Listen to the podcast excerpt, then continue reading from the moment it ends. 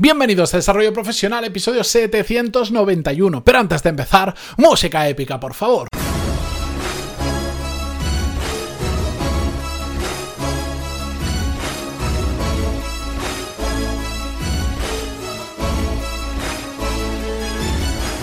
Muy buenos días a todos. Eh, hoy es viernes 17 de enero de 2020. Yo soy Matías Pantaloni y esto es Desarrollo Profesional, el podcast donde hablamos sobre todas las técnicas, habilidades, estrategias y trucos necesarios para mejorar cada día en nuestro trabajo. Como buen viernes, sabéis que me gusta hacer un episodio sin guion, sin escaleta, simplemente elegir un tema que le he estado dando vueltas estos últimos días y compartirlo con vosotros. Pues bien, Hoy resulta que hace, mm, hace unos cuantos días un oyente del podcast, ahora así de memoria, soy de memoria bastante corta, no recuerdo si me lo envió por email o si me lo puso en un comentario, la cuestión es que me dijo, oye Matías, ¿por qué no comentas en un episodio si no lo has hecho ya? ¿Qué hacer en esta situación? Bien, la situación que me comentaba, yo sinceramente espero de verdad, de corazón, que no os enfrentéis a ella en, ningún momento de vuestra carrera profesional. Pero la realidad es que puede pasar. ¿Qué es? ¿Qué hacer cuando estás trabajando en una empresa que se está yendo a pique, que está desapareciendo, que cada vez va peor y que estás viendo al horizonte que igual desaparece o se salva, pero no sabes qué está pasando, pero, pero se va para abajo. ¿Qué hacer en este tipo de situaciones? ¿Quedarte? ¿Irte? Bueno, la realidad es que, como bien sabéis, eh, la economía es cíclica. Hace relativamente pocos años, que seis años, bueno, un poquito más, salimos, eh, bueno, tuvimos una crisis, por lo menos en España, pero también afectó a una región muy grande del mundo, una crisis económica brutal.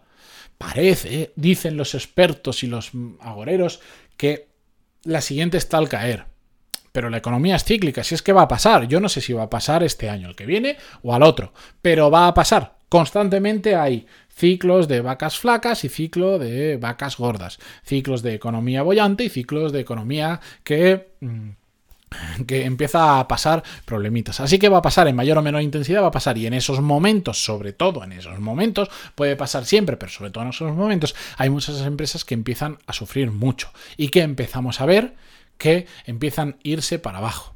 ¿De acuerdo? Entonces, ¿qué podemos hacer en este tipo de situaciones? Para mí es muy importante que tengamos en cuenta estas dos consideraciones, pero muy, muy importante, porque aquí no hay un consejo genérico decir, si la empresa va mal, haz esto. No. Yo lo que os quiero decir es, si la empresa va mal, si veis que está ya está, está a punto de o cerca de que vaya a cerrar o, de que pueda pasar cualquier cosa, tened en cuenta, por un lado, digamos, ¿por qué se está hundiendo la empresa? ¿Por qué se está hundiendo el barco en el que estáis subidos? ¿Qué está pasando? ¿Es por un ciclo económico que como hay una recesión está cayendo y hemos perdido clientes? Porque, pues igual, en ese momento de, de, la economía, el producto que vende vuestra empresa o el servicio ya no se utiliza. ¿O es porque se están haciendo las cosas mal en la empresa. Es porque vuestro jefe, el dueño de la empresa, es un pirata, lo está haciendo mal y está hundiendo el negocio. ¿Cuál es el motivo que hay detrás? ¿Por qué hacemos esta reflexión? Muy simple. Porque si tú dices, no, mm, la empresa lo está haciendo bien, la, verdad es que sí, podría hacerlo mejor, por supuesto, pero no lo está haciendo mal. El problema que es que nosotros estamos vendiendo pues algo que en momentos de crisis económica o por el motivo que sea, pues ya no es demandado. Pero lo que tenemos funciona muy bien, es un buen producto, es un buen servicio, pero ahora no se demanda. Entonces, ¿qué podemos pensar?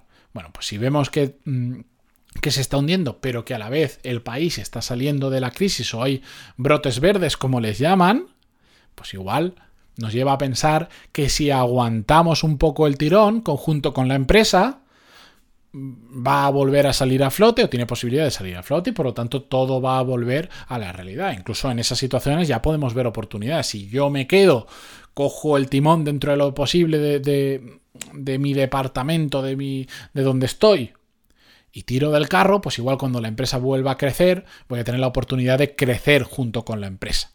En que en cambio que si me voy, pues no lo sé qué puede pasar.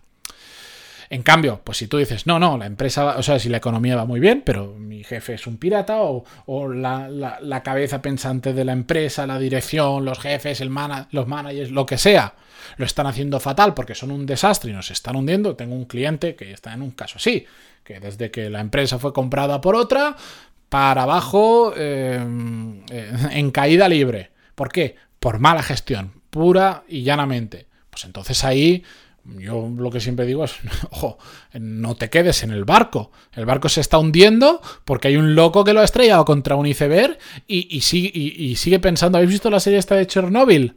Que, que, la persona esta que lleva la central nuclear negaba el problema. Bueno, pues si estás ante un jefe así, saltad del barco, salid huyendo dentro de la medida que podáis. Y de aquí vamos al segundo punto, a la segunda consideración que tenemos que tener en cuenta, que es, oye, ¿qué capacidad tienes para soportar el temporal? Es decir, mm, a veces no es fácil decir, bueno, pues como la empresa se está hundiendo, pues yo me voy de la empresa y me busco la vida. ¿Por qué? Pues porque igual no tienes el colchón económico detrás necesario, porque igual tienes una familia que mantener. O igual tu trabajo no es tan fácil de encontrar porque estás en una ciudad donde solo hay una empresa que hace eso y tú ya estás en ella y es la que se está hundiendo. O porque te tendrías que mover a otra ciudad y ahora no tienes la capacidad económica o no quieres o, el motivo que sea. La cuestión es, ¿qué capacidad tienes de soportar que el barco se está hundiendo o el cambio que supone saltar del barco? A veces cuando nos quedamos en una empresa que está cayendo, nos bajan el sueldo o incluso podemos estar durante mucho tiempo sin llegar a cobrar sueldo. Y no porque la empresa lo haga voluntariamente, sino porque la empresa simplemente no te puede pagar. Entonces, ¿tú puedes soportar eso? Si tú me dices, no, mira, yo llevo 40 años en esta empresa. Yo tengo mis buenos ahorros. La empresa ahora no va bien porque hay una crisis económica, pero la gente de la empresa lo está dando todo, se está esforzando. Igual lo podemos sacar adelante. Cuando pase el temporal, seguro que va a volver a funcionar. Y, yo si, bueno, pues si estoy dos meses o tres meses o cuatro meses sin cobrar, oye, pues me fastidia, pero ya cuando las cosas vayan bien, te lo van, por ley, te lo tienen que pagar, em, pero yo lo puedo aguantar económicamente y yo me quiero quedar aquí porque es la empresa en la que he estado siempre y me siento orgulloso y quiero ayudarles, no quiero dejarles tirados, pues adelante pero porque tienes para soportarlo. Pero en esa misma situación, sin cambiar nada, salvo que dices, ostras, pues es que yo solo tengo dinero ahorrado por un mes, por el motivo que sea.